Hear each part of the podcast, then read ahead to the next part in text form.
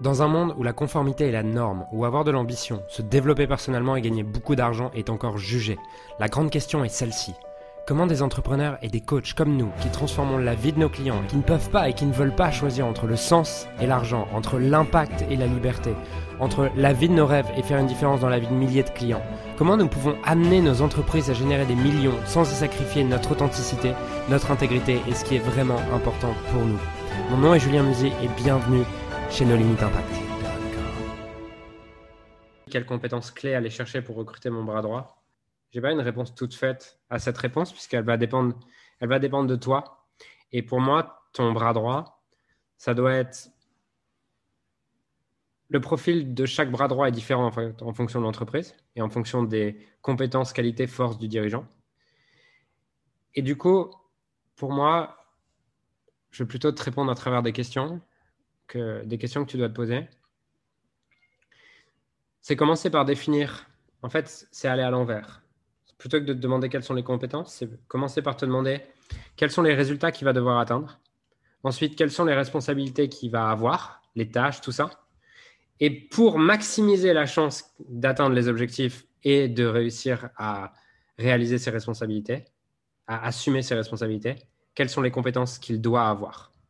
Donc pour moi, c'est la, dernière, la dernière question, la compétence, responsabilité, euh, la compétence, puisque ça commence par définir quel est vraiment le résultat Quels sont les, les 1 à 3 objectifs chiffrés que je vais lui fixer. Quelles sont les 5 à 10 responsabilités les plus importantes qu'il va avoir dans son rôle. Et pour réaliser ça de main de maître, quelles compétences il a besoin d'avoir.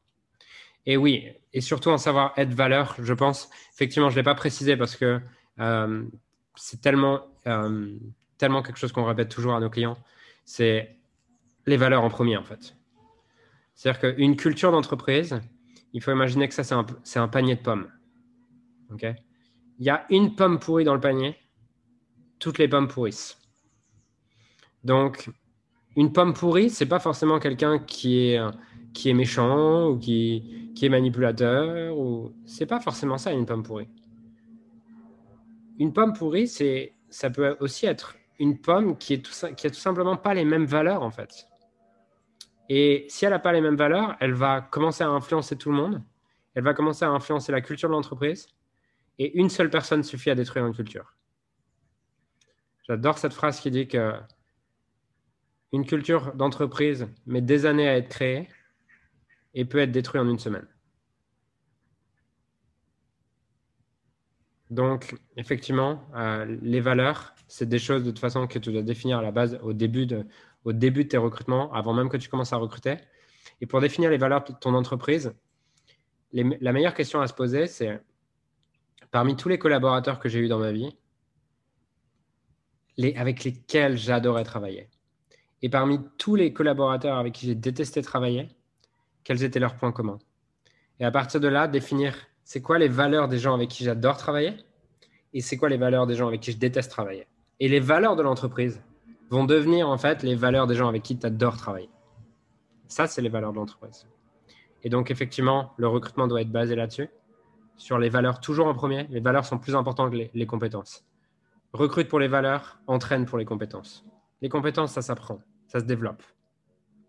Savoir-faire, en une semaine à un mois, tu peux développer un savoir-faire. Un savoir-être, ça prend au minimum un an et vous n'avez pas la patience de travailler un an avec quelqu'un qui n'a pas le savoir-être que vous attendez. Vous l'aurez viré bien avant. Donc, comment s'assurer en fait de sélectionner, de recruter les bonnes personnes? Définissez quels résultats je veux qu'elle atteigne, quelles sont les responsabilités et tâches qu'elle va avoir, et pour ça, quelles compétences est-ce qu'elle doit avoir. Et ensuite, quelles sont les valeurs que je recherche. Et là, vous avez votre critère, vous avez votre liste. Alors j'aimerais sincèrement te remercier de m'avoir rejoint et de m'avoir écouté aujourd'hui. J'espère sincèrement que ce que j'ai pu partager avec toi aujourd'hui a pu réellement t'aider et surtout va t'aider à créer un business qui génère des millions tout en servant les autres et en créant la vie de tes rêves.